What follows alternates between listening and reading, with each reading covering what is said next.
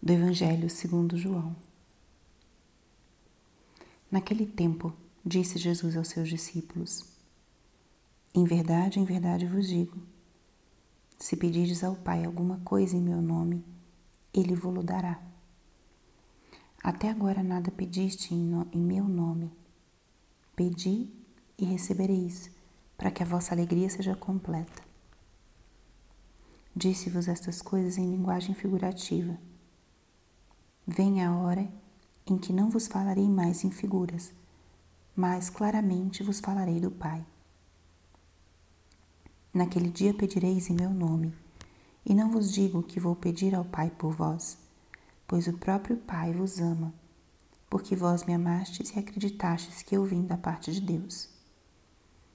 Eu saí do Pai e vim ao mundo, e novamente parto do mundo e vou para o Pai. Palavra da Salvação.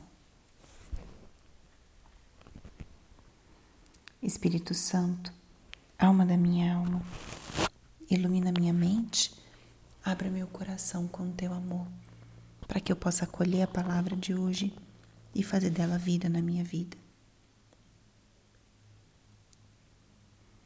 Estamos hoje no sábado da sexta semana da Páscoa.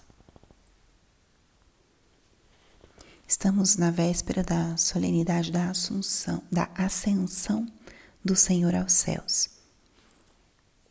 Jesus esteve, depois da sua ressurreição, durante 40 dias, convivendo, aparecendo, se encontrando novamente com seus apóstolos e deixando a eles os últimos ensinamentos, aquilo que iria prepará-los para a missão evangelizadora, para o início da igreja, das primeiras comunidades cristãs. E chega o momento que ele tanto tinha anunciado enquanto estava entre os apóstolos, o momento da, do retorno para o Pai. Muitas vezes ele falou: Irei para o Pai. E eles não entendiam.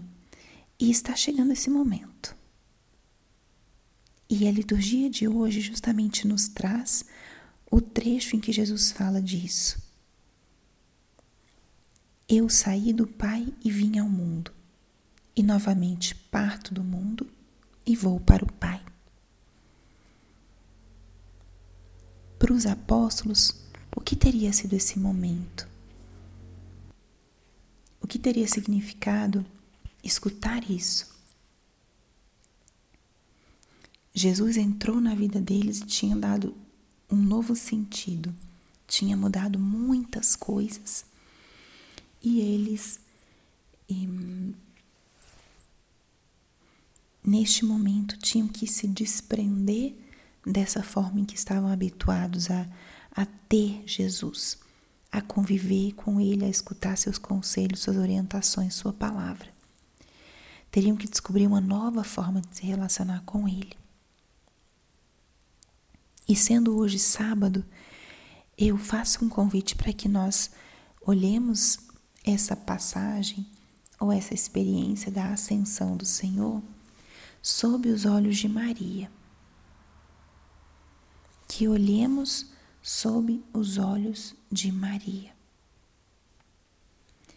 Ela foi mulher de fé, ela foi uma mulher que acolheu a graça de ser a mãe do Filho de Deus.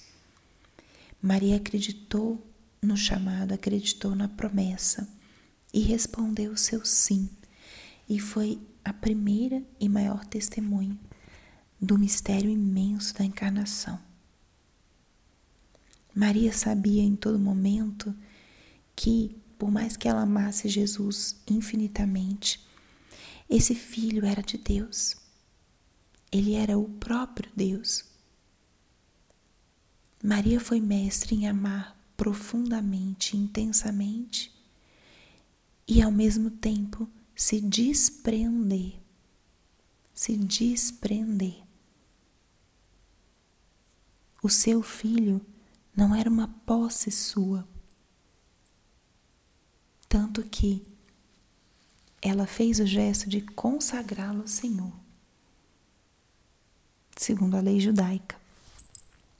Ofereceu seu primogênito a Deus e isso veio cheio de sentido, realmente reconhecendo que aquele filho não era uma posse, uma possessão sua.